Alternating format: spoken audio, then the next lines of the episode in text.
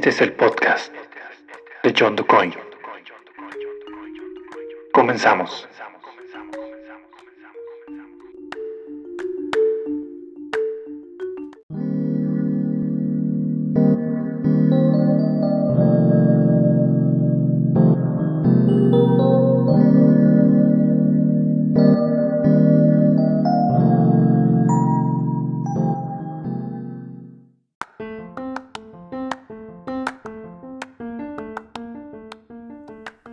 ¿Qué tal? Bienvenidos a este nuevo episodio del podcast de John DuCoin.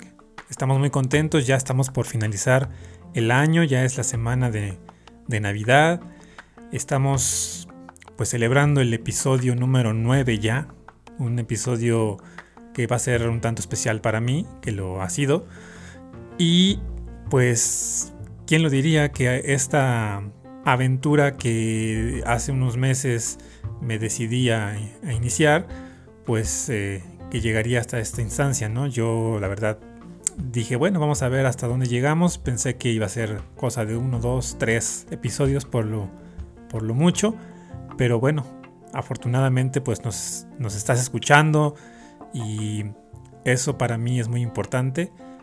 Y qué bueno, qué bueno que sigamos aquí, que sigamos compartiendo estas experiencias, estas diferentes visiones de los temas que se han abordado acá y también conocer, como este caso del día de hoy, sobre algunas profesiones que a lo mejor muchos no tenían como idea o una idea real de lo que, de lo que se trata, ¿no? Entonces también pues eh, parte importante de este podcast es que ustedes conozcan diferentes profesiones. Vamos a ir poco a poco presentando a gente que se dedica a distintas áreas en la vida, en la profesión, y que, les puede dejar alguna idea un poco más clara, más precisa de lo que se, de lo que se realiza en esas profesiones. ¿no? En el caso del día de hoy, pues es una de las carreras más importantes que han, que han tomado pues una trascendencia vital en estos últimos meses debido a la cuestión que nos aqueja como, como sociedad, que es pues, esta pandemia.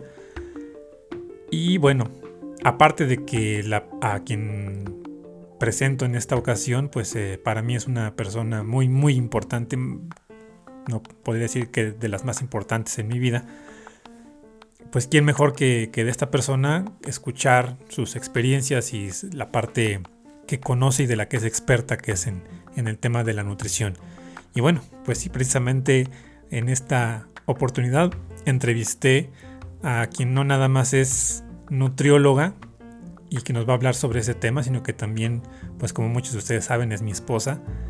¿Qué puedo decir de ella? No es una mujer extraordinaria, es una persona muy inteligente, que tiene una capacidad que a mí me asombra de, cómo, cómo, cómo puede tomar un, reto y, no dejarlo hasta que lo concluye, hasta que lo termina y hasta que, hasta que consigue el objetivo que ella se ha planteado. Entonces para mí es una gran, gran persona como profesionista y bueno, como, como esposa, pues mucho más que les puedo decir. Así es de que bueno, vamos a, escuchar una entrevista que, le hice enfocada a esta parte de la nutrición, que es una de las muchas cosas que ella realiza, porque es, es una persona multitasking que la verdad que tiene esa facilidad de poder emprender diferentes proyectos y que los hace todos con la misma pasión y con la misma entrega y, que hace que todos funcionen.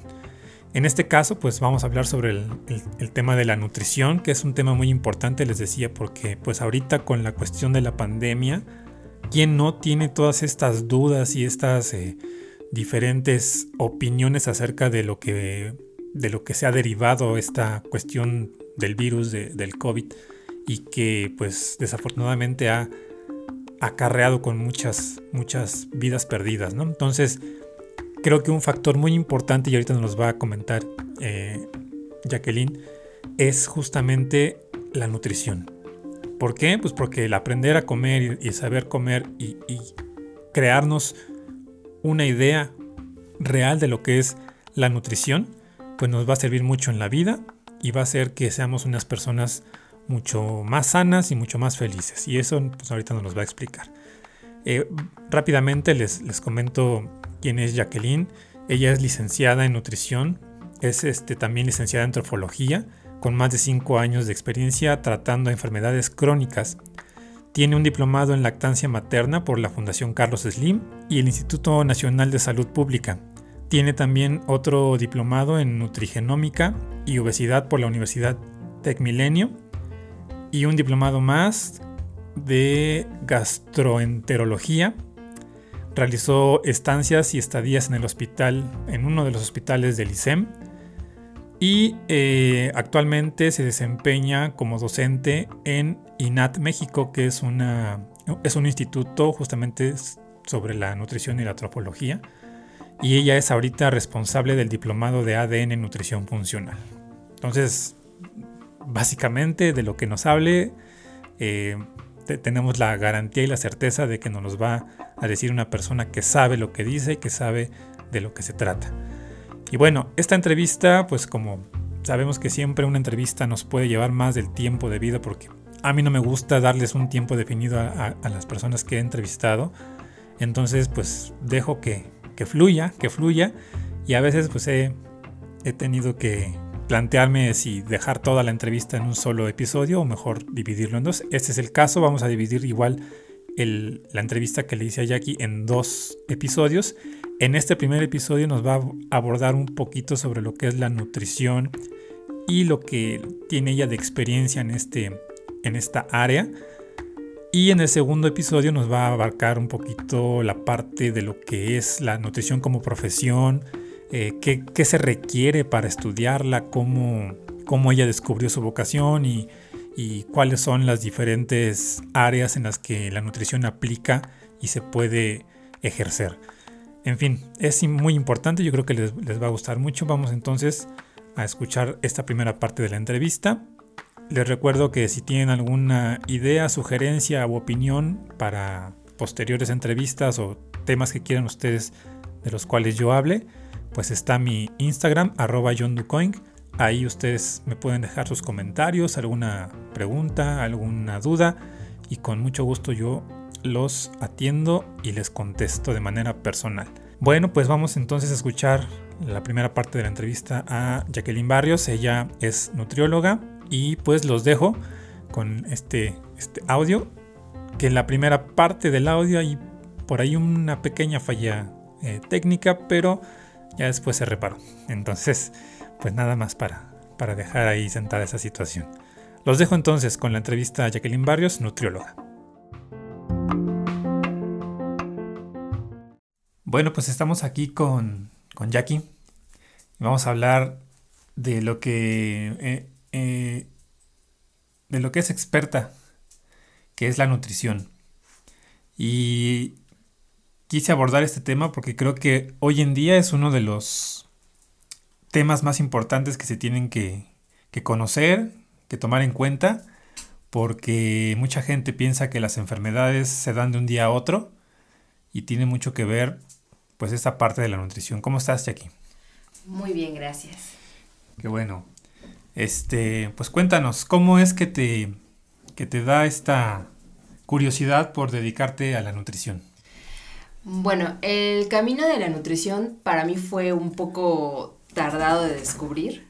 Eh, al principio, yo siempre que les cuento mi experiencia a todas las personas que les he dado conferencias respecto a la elección de carrera, siempre les digo que, siempre les digo que a mí mi primer carrera me la eligió mi mamá. Eh, yo no sabía que quería estudiar, yo solo, quería, yo solo sabía que quería algo que tuviera que ver con las artes, pero pues realmente no tenía ese talento, entonces mi mamá muy sabia me dijo, bueno, te voy a meter a la carrera de comunicación porque creo que es ahí donde te puede dejar más. Estudié la carrera de comunicación, me gustó, me sirvió, trabajé en ella eh, y me ha ayudado, a la fecha me sigue ayudando muchísimo. Sin embargo, eh, yo durante todo este proceso de universidad eh, empiezo a tener muchos problemas gástricos, empiezo a enfermarme constantemente del estómago, tenía muchísimo acné eh, y por muchos problemas hormonales.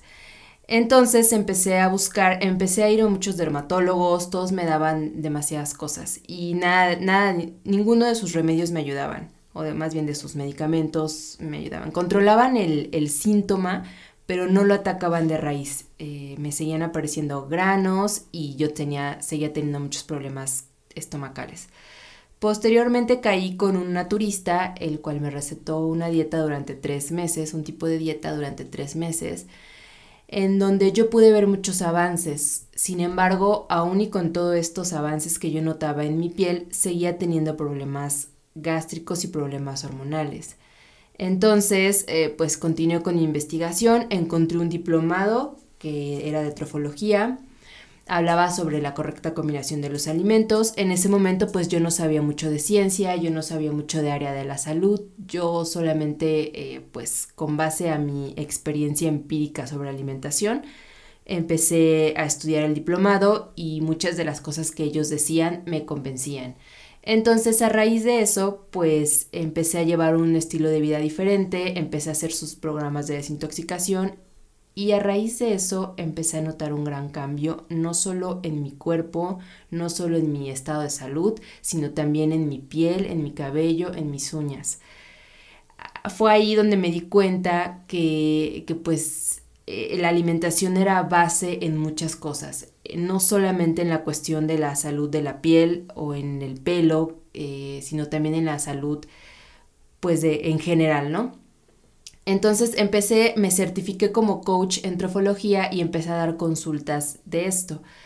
Sin embargo, había, había algunos asesorados que me preguntaban respecto a si yo tenía alguna carrera relacionada con la salud y al yo decirles que no, bueno, pues como que no tenían toda la certeza, ¿no? A pesar de que notaban cambios, porque yo he tenido durante todo ese tiempo antes de yo ser nutrióloga, tuve demasiados pacientes a los cuales eh, guié con el método de trofología y vi muchísimos cambios. Pacientes con cáncer, pacientes enfermedades, eh, con enfermedades gástricas, eh, pacientes con enfermedades autoinmunes, pacientes que tenían simplemente colitis, gastritis y que creían que eso era lo más común y, se les quitó.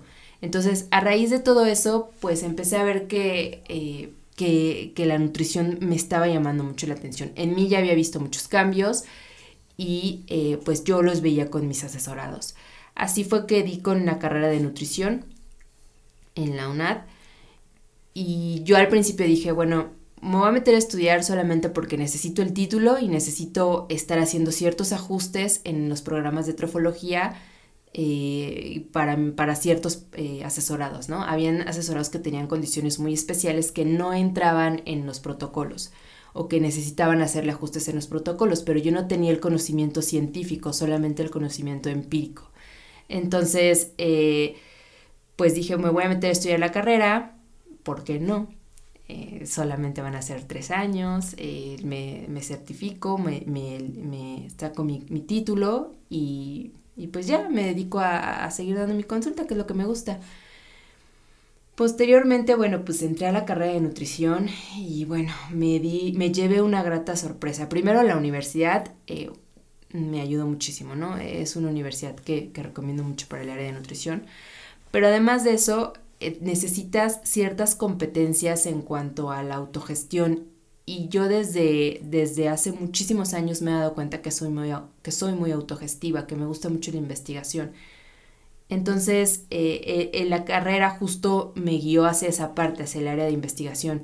Y además de eso, me di cuenta de que más allá de obtener un título, toda la experiencia que me estaba dando, todo el conocimiento que me estaba dando, para mí era como como un tesoro porque yo venía del área de, ciencias sociales y de repente meterme a ciencias naturales o ciencias de la salud pues fue un cambio bastante grande. Fue un reto muy importante porque había muchos términos que yo no comprendía, había pues situaciones que yo no ubicaba, eh, pero yo creo que la mejor experiencia o lo que, o lo que me, me dejó la carrera fue haber entrado a trabajar a un hospital donde realicé mis prácticas, mi servicio y, estuve un tiempo ahí trabajando.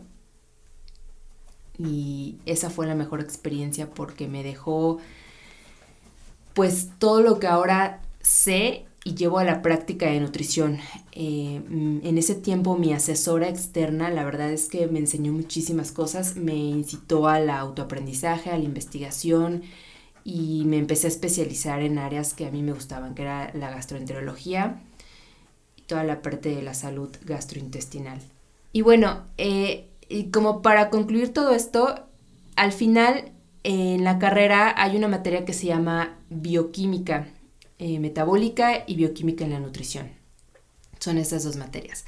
Con esas dos materias yo pude encontrar toda la relación y toda la justificación científica de los planes de trofología y de hecho ahí fue donde yo empecé a hacer como mi match de, ah, ok, eh, entonces si así funcionan nuestras células, si así funcionan nuestros nutrientes, es por eso que este, este programa de trofología o estas teorías de trofología a mí me, ayudaron muchísimo, pero no solo a mí, sino a toda la gente que he estado asesorando. Entonces ahí fue donde empecé como a, relacionar toda esta información científica y, bueno, a, a, raíz de eso pues también yo he seguido investigando. Bueno, y realmente como mencionaba al principio, la cuestión de la nutrición, de la salud, pues ahorita es un tema muy relevante por la situación que estamos viviendo. Yo te quisiera preguntar, porque muchos, a pesar de haber escuchado pues todo el tiempo este concepto, pocos entendemos y me incluyo porque también pues es un, es un concepto muy complejo, pero me gustaría saber y que nos explicaras tú desde ese punto de vista qué es la nutrición, en, qué se basa la nutrición y cuál es el propósito o el objetivo principal de la nutrición. Bueno, más allá de la teoría eh, o de lo que dicen las definiciones en, las, en la Organización Mundial de Salud o en las guías de práctica clínica o en las normas oficiales, yo creo que la nutrición es un proceso biológico, es decir, que se lleva por medio de las células, es un proceso psicológico, es decir, las emociones influyen en lo que comemos y cómo asimilamos los alimentos. Y es un proceso social, porque alimentarse, además de ser algo natural, es algo que tiene que ver con la relación que tú haces o que tú generas con las personas. Y es muy fácil, te pregunto, a ti cuando, cuando vas o cuando ibas a la casa de tu abuelita y te servían eh, arrocito con frijoles y tú decías, te sentabas a comer gustoso ese arrocito con frijoles, ¿no? Porque decías, es que lo hizo mi abuelita y mi abuelita tiene un toque especial, ¿no? Y e, ese arrocito con frijoles podías comerlo en otro lado, pero no te sabía igual si lo comías con tu abuelita o lo comías en una fondita. ¿Por qué? Porque la, alimentación está cargada de emociones. Entonces, por eso es que la nutrición es un concepto muy amplio que, abarca estas tres funciones biopsicosociales. Y, y la alimentación tiene un objetivo más allá de los alimentos que consuman o de las calorías del conteo kilocalórico de, o de bajar o perder peso o subir peso, es la salud, el bienestar y estar bien contigo mismo. Eso es para mí la nutrición. Ok. Sí, es muy importante conocer el punto de vista de alguien eh, especialista, porque hoy en día estamos invadidos de información por todos lados, por todos los medios, por todas las redes sociales sobre el tema de la nutrición y ahorita que está como en boga por esta cuestión de la pandemia que estamos viviendo, ¿no? Porque es importante, y te lo pregunto así como una persona que a lo mejor no conoce mucho de esos conceptos, y de esta eh, disciplina, porque es importante que no solamente el nutriólogo como especialista sepa lo que es la nutrición, sino que toda la gente común y corriente, toda la gente promedio, debería saber qué es la nutrición y cómo emplearla en su vida cotidiana. ¿Por qué es importante la nutrición y de qué manera influiría en un joven, en un chico? Porque, por ejemplo, yo sé que este, este podcast lo escuchan muchos jóvenes que a lo mejor sus hábitos de alimentación no son los correctos. Pero ¿por qué considerarías tú que es importante que se conozca desde temprana edad qué es la nutrición y cuáles son esas, eh, esas ventajas o beneficios que se tendrían a futuro de una persona que desde muy joven o desde muy temprana edad sabe qué es la nutrición y cómo llevarla en su vida diaria? Creo que es muy importante porque muchas personas tienen la idea eh, de que nutrición es bajar o eh, subir o, bajar de peso. O sea, y, creen que eso es todo lo que abarca la, nutrición, ¿no? Si tú vas a un nutriólogo es porque quieres bajar peso o, que, o porque quieres subir peso o porque quieres estar muy musculoso, ¿no? Y la nutrición va más allá de eso. La nutrición como te expliqué anteriormente, eh, tiene que ver con diferentes conceptos y diferentes procesos de tu cuerpo. Hay muchísimas condiciones de salud. De hecho, eh, en nutrición tenemos un dicho que es muy cierto. Toda enfermedad viene de tu intestino y termina ahí. Y, y, es así, en el 90%, el 99% de las enfermedades nacen en un intestino que no está sano. ¿Cómo se enferma el intestino? Con malos hábitos alimenticios. Entonces, creo que es muy importante que la gente, y, de hecho creo que ahorita ya se está trabajando en este nuevo gobierno y con esta nueva pandemia, toda esta situación que estamos viviendo, justo hace algunos meses, eh, el secretario de salud y el subsecretario de salud lo mencionaban, la importancia que tiene la alimentación y, y, la nutrición en todos los sentidos, ¿no? En todas las etapas de vida, no solamente eh, si quieres bajar o perder, eh, bajar o subir de peso, sino también en los niños, en los adultos, en los jóvenes. ¿Por qué? Porque a la par de una pandemia de, de virus, estamos también teniendo una pandemia de obesidad y sobrepeso en donde esto nos está llevando o nos está duplicando los riesgos de mortalidad en esta enfermedad de COVID.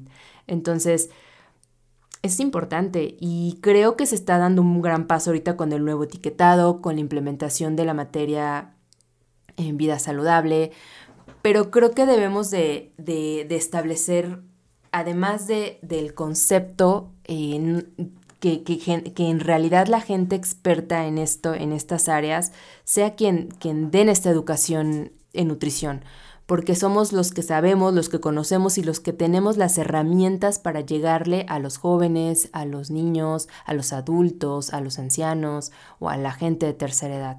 Entonces, eh, es importante lo que se está haciendo, ya se dio un gran paso. Yo creo que, que en unos años esto eh, pues es un parteaguas para, para lo que viene y para empezar a disminuir no solo los índices de obesidad, sino también de sobrepeso y de otras muchas enfermedades que, están como cáncer, como diabetes, como hipertensión, en donde, en donde este, estas enfermedades que ahora se llaman enfermedades crónico-degenerativas vienen o su raíz es la alimentación. De hecho, hace poco eh, en una conferencia hablábamos sobre esto y decíamos, bueno, antes la gente moría eh, de peste, o moría de alguna enfermedad viral. La, el tiempo que tenían de vida era muy corto, ¿no? Llegaban a los 30, 40 años porque se morían de enfermedades virales que actualmente por la vacuna ya están erradicadas. Sin embargo, ahora nos estamos muriendo por enfermedades que son totalmente prevenibles y que son totalmente reversibles, como es hipertensión, como es diabetes, como son las enfermedades cardiovasculares y que son raíces de una mala alimentación o que son eh, origen de, una, de unos malos hábitos alimenticios. Entonces creo que es, importante y creo que, que, está en función de, eh, pues no solo del aspecto de, la medicina, eh, sino, sino que vamos como a la par. O sea, somos tan importantes como el médico, tan importantes como el psicólogo, tan importantes como, como cualquier otra disciplina del área de salud. Ok, yo sé que tú ya eh, impartes consulta a gente que pues ha estado en situaciones eh, pues de salud bastante crónicas, ¿no? A raíz de tu experiencia, como lo mencionaste al principio, en el hospital donde te diste cuenta pues de la importancia que era realmente eh, este, este, esta rama de la salud que es la nutrición, ¿cuál consideras tú que es o, o a qué obstáculos te has enfrentado de los pacientes que has atendido que más cuesta trabajo en, ellos erradicar? ¿Cuál es así como el, factor más importante o más difícil de hacerle ver al, al paciente para que pueda cambiar sus hábitos y pueda entender esto de lo que es la nutrición? Creo que sus hábitos, sobre todo cuando tienen una relación emocional con algún alimento, o cuando tienen una relación de adicción con algún tipo de alimento, porque los alimentos, hay alimentos que también generan adicciones. Entonces, y esta adicción es un, es un problema no nada más a nivel eh, salud, sino también a nivel emocional, porque eh, ahí ya se ha demostrado que hay ciertos alimentos o ciertos edulcorantes, por ejemplo, artificiales, que generan una respuesta eh, de satisfacción que, genera, bien que despierta algunas eh, neurotransmisores para, para sentirte bien Y entonces todo eso te hace que, que ese alimento te sea muy difícil de dejar.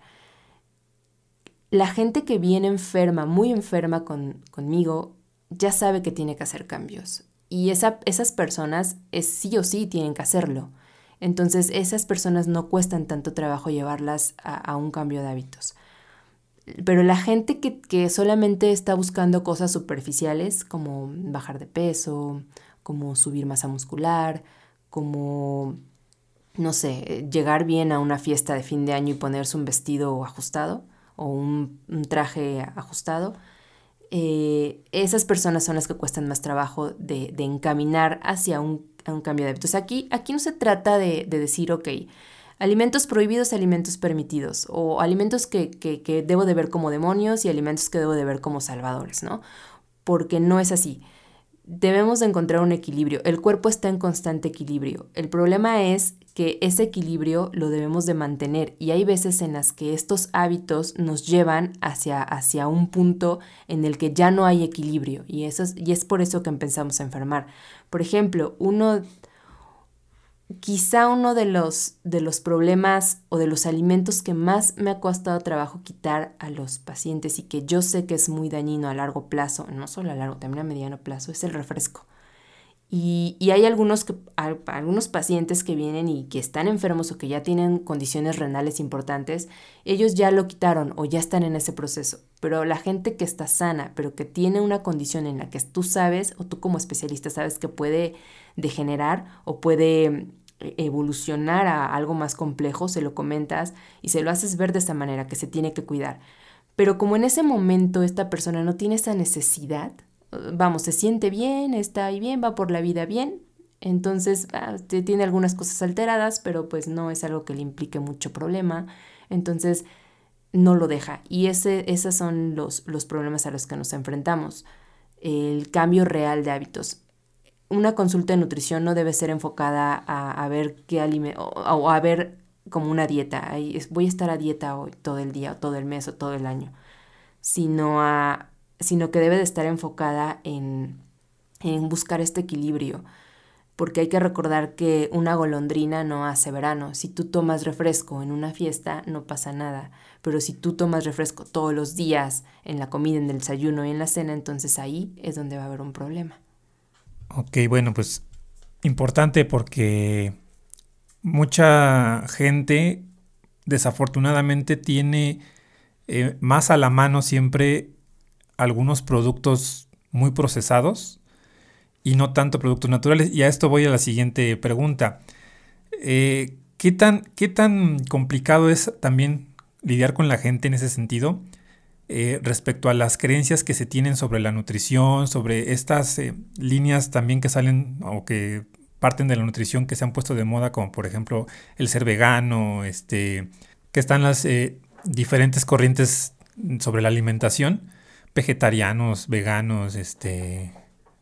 Flexitarianos. Exacto. Entonces, ¿qué, tan complejo es que a una persona, por ejemplo, que dice, es que yo soy vegana y de pronto acude a ti y tú dentro de su análisis que le haces detectas que hay ciertas cosas que, que en su dieta que ella considera normal o que considera que no le pueden estar causando algún daño, este, tú lo detectas y cuál es como que esa em, constante lucha que hay entre el paciente y el nutriólogo de, de, estas corrientes que suben. Porque, por ejemplo, ahora ya todo lo vemos en Internet. Mucha gente este, dice, no, es que tal, tal alimento produce esto. ¿Y dónde lo, lo, vio? Pues en la Benemérita Universidad de San Wikipedia, ¿no? Entonces, ¿qué es lo que, lo que al final repercute en la salud? El creerse todas estas tendencias sobre la, sobre la nutrición, sobre la salud misma que hay y que, que puede tener algún tipo de, resultado pues negativo en el paciente. Pues eh, bueno, aquí haces, o más bien quiero hacer dos, puntos. El primero es que mencionas que, bueno, eh, desafortunadamente hay veces que las personas tienen más em, acceso a cierto tipo de alimentos, ¿no? Entonces sí, de hecho es una de las cosas con las que tenemos que ajustarnos los nutriólogos, la seguridad alimentaria de las personas, porque si bien, por ejemplo, hay personas que no pueden consumir todos los días salmón o, ni siquiera lo pueden comprar porque pues el salmón es caro, pero tienen a la mano eh, pollo, pues bueno, tenemos que adaptarnos al pollo, ¿no? Eh, pero, por ejemplo, en el caso del refresco, en la seguridad alimentaria, hay, hay estados en, el país en donde el refresco es realmente muy barato, más barato que comprarte una comida corrida. Y es ahí donde dices, ahí sí es donde se necesitan las políticas económicas y políticas sociales o políticas públicas para poder regular este tipo de, de aspectos, ¿no? Lo vimos en Chiapas. En Chiapas el, hay un refresco de marca muy común que es súper barato y que se consigue en cualquier eh, estatus social. Y, y, de hecho es muy triste porque, porque ahí hay mucho muchas personas que tienen problemas relacionados con el refresco, como es la obesidad, la diabetes o, las, eh, o los aspectos renales. Entonces, bueno, eh, uno de los puntos es justamente adaptarnos a la seguridad alimentaria de cada uno de los pacientes. Y ahí es donde, donde cada uno tenemos que ver eh, cómo nos debemos de ajustar, porque también siempre, siempre decimos que la dieta debe ser equilibrada, variada, suficiente, inocua, y, y esto va, va, va, muy aunado al siguiente punto que menciona sobre las diferentes tendencias de alimentación, ¿no? Si bien es cierto que una dieta basada en plantas tiene demasiados beneficios para la salud, lo hemos dicho y, y yo lo he visto con mis pacientes, de hecho mis, la tendencia es hacia eso, una dieta basada en plantas. Pero ¿qué pasa con la gente que come carne? ¿Qué pasa con la gente que consume pescado? No pasa nada, realmente lo que te enferma más bien es lo que haces todos los días y no lo que haces de vez en cuando. Entonces, si tú consumes de vez en cuando carne, de vez en cuando pollo, de vez en cuando pescado, pues no pasa nada. Eh, lo que siempre se recomienda es que las dietas basadas en plantas sean como lo que predomine en tu alimentación. Y, y, basadas en plantas no me refiero únicamente a consumir lechugas y, y verduras, ¿no? Todos los alimentos que vengan de una planta, como por ejemplo eh, los cereales integrales, el trigo, la avena, el arroz, todo eso también tiene que ver en una dieta basada en plantas. Entonces, bueno, eh, eso es a, donde, a donde quería llegar. Ahora, hay, hay, un, hay un punto que siempre debemos eh, de, de, seguir, o una línea que siempre debemos de seguir, en cualquier tipo de corriente que, que elijamos, que es que la dieta siempre debe de ser variada, es decir, que, que, no te cases con una sola, por ejemplo, ¿no? El, el, tipo, hace un tiempo salió la, de moda, o sea, puso mucho de moda tomarse jugos de apio, porque los jugos de apio ayudaban a, a muchísimas cosas, ¿no?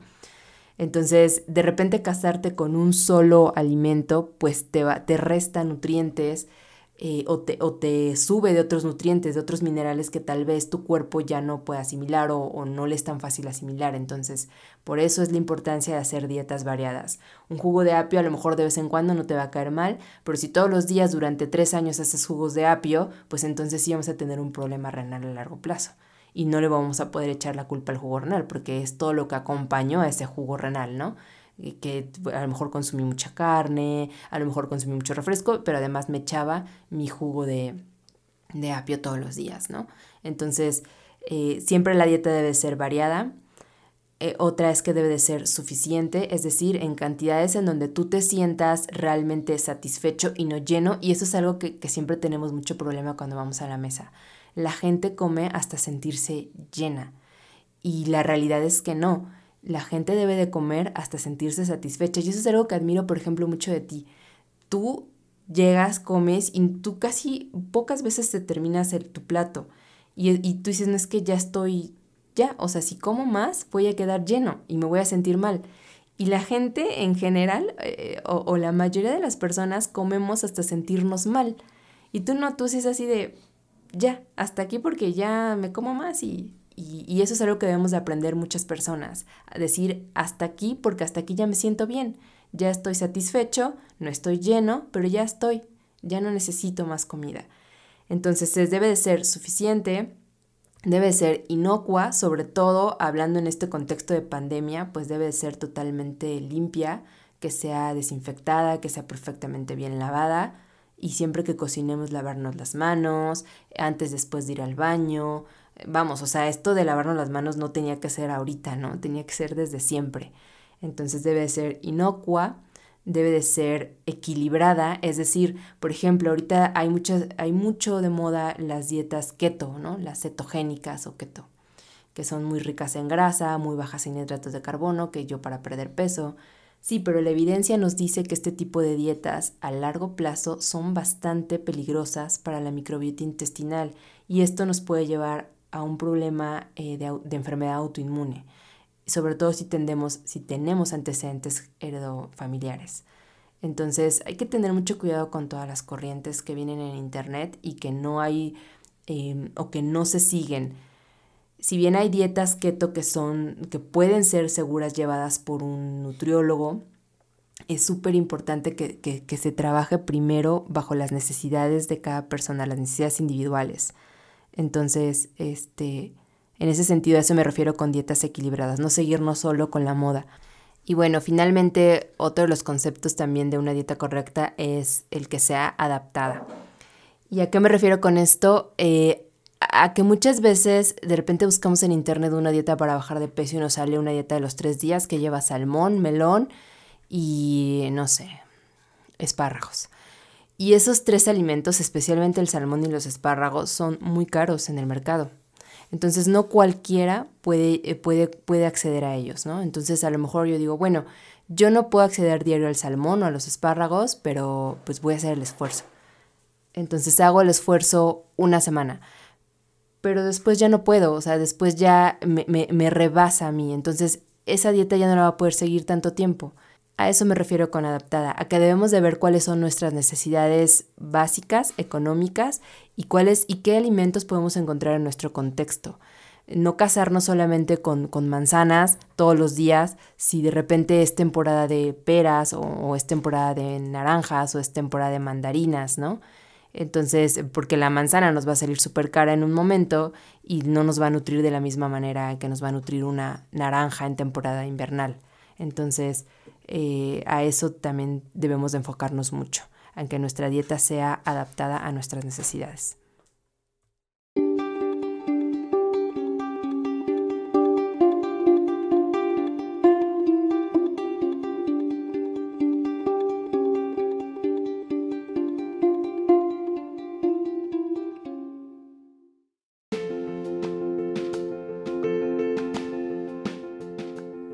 Pues hasta aquí cerramos esta primera parte de la entrevista.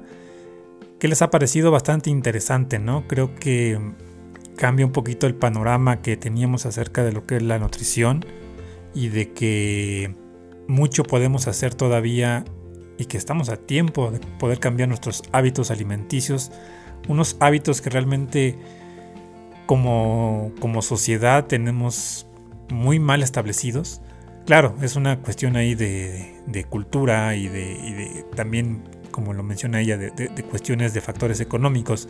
Pero yo creo que si uno hace el esfuerzo, si uno logra priorizar esa parte en nuestra vida cotidiana, pues un cambio bastante significativo debe haber. Bueno, pues vamos a dejar esa parte hasta aquí de la entrevista. En el próximo episodio, pues vamos a cerrar ya con con los datos sobre la carrera de nutrición.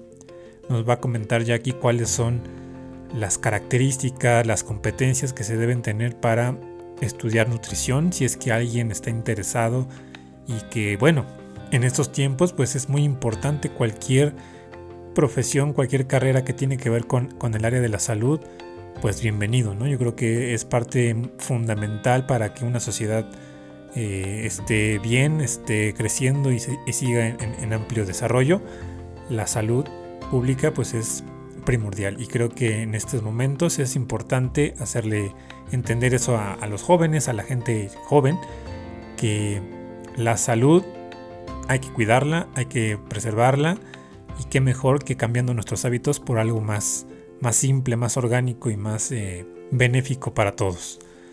Bueno, pues eh, me despido no sin antes recordarles que cualquier eh, duda que ustedes tengan lo pueden expresar o externar a través de mi cuenta de Instagram que es arroba johnducoin. Ahí ustedes me pueden hacer cualquier tipo de comentarios. Y les recuerdo que concluyendo esta entrevista, por ahí tenemos todavía una entrevista más que, también es muy importante sobre un tema y una un área muy, muy valiosa en la parte profesional y que todavía está programado ese experimento, como yo le he llamado, o ejercicio de, mesa de discusión sobre el tema de educación. ¿De acuerdo? Entonces, ya por ahí tengo algunos candidatos, algunas personas que ya afortunadamente y les agradezco mucho que me han eh, ofrecido eh, su ayuda para participar en esa dinámica y con todo gusto pues vamos a programarla para poder realizarla y escuchar cuáles son las diversas opiniones que hay acerca de la educación en tiempos de pandemia. Pues nada, les agradezco mucho el que hayan escuchado este podcast. Nos vemos la siguiente semana. Feliz Navidad a todos. Ya estamos a unos días de que, de que esto se dé. Y pues felices fiestas. A pesar de que estamos en una situación crítica, les rogamos por favor acatar las indicaciones que han enviado nuestras autoridades de salud. Estamos en semáforo rojo nuevamente, así es de que eviten salir si no es necesario Ahorita pues prácticamente todos los negocios no esenciales están cerrados, así que mejor quédense en casa, disfruten de su familia, cuídense mucho, organicen algo eh, muy íntimo con, con su familia más cercana para que también no tengan que exponerse ni salir. Les agradezco mucho y pues nada, gracias por escuchar.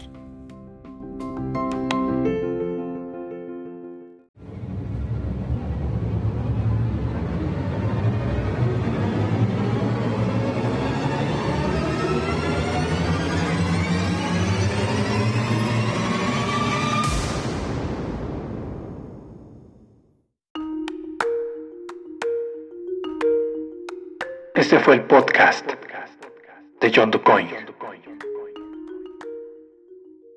Gracias por escuchar.